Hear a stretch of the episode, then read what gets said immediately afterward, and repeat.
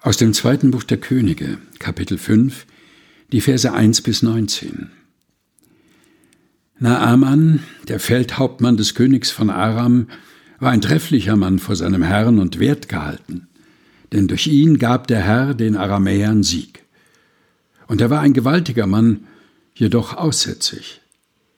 Aber die Kriegsleute der Aramäer waren ausgezogen und hatten ein junges Mädchen weggeführt aus dem Lande Israel, die war im Dienst der Frau Naamans. Die sprach zu ihrer Herrin, Ach, dass mein Herr wäre bei dem Propheten in Samaria, der könnte ihn von seinem Aussatz befreien. Da ging Naaman hinein zu seinem Herrn und sagte es ihm an und sprach, So und so hat das Mädchen aus dem Lande Israel geredet. Der König von Aram sprach, So zieh hin, ich will dem König von Israel einen Brief schreiben. Und er zog hin und nahm mit sich zehn Zentner Silber und sechstausend Schekel Gold und zehn Feierkleider und brachte den Brief dem König von Israel.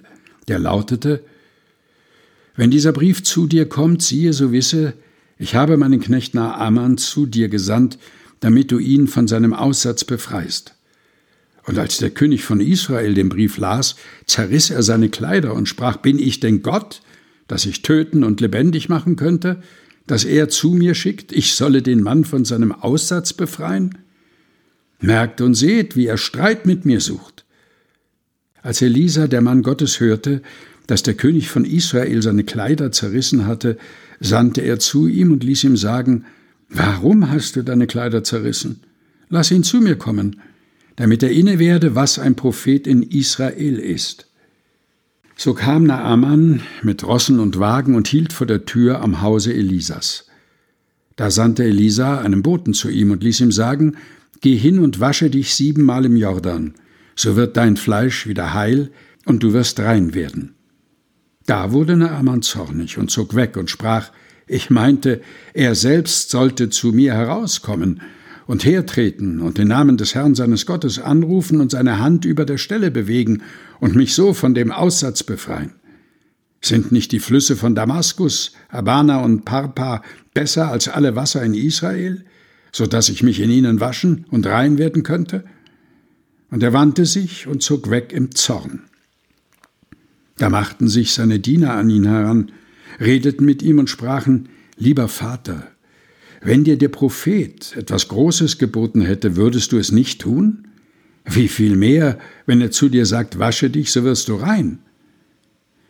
Da stieg er ab und tauchte unter im Jordan siebenmal, wie der Mann Gottes geboten hatte. Und sein Fleisch wurde wieder heil, wie das Fleisch eines jungen Knaben, und er wurde rein. Und er kehrte zurück zu dem Mann Gottes samt seinem ganzen Gefolge. Und als er hinkam, trat er vor ihn und sprach, Siehe, nun weiß ich, dass kein Gott ist in allen Landen außer in Israel. So nimm nun eine Segensgabe von deinem Knecht. Elisa aber sprach, so wahr der Herr lebt, vor dem ich stehe, ich nehme es nicht. Und er nötigte ihn, dass er es nehme, aber er wollte nicht. Da sprach Naaman, wenn nicht, so könnte doch deinem Knecht gegeben werden von dieser Erde eine Last, so viel zwei Maultiere tragen.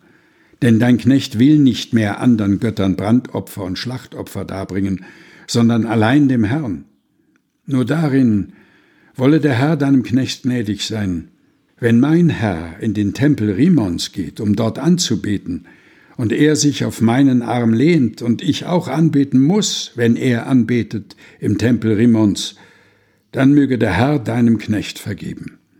Er sprach zu ihm, ziehe hin mit Frieden. Zweites Buch Könige Kapitel 5 Vers 1 bis 19 aus der Lutherbibel von 2017 der Deutschen Bibelgesellschaft. Gelesen von Helga Heinold.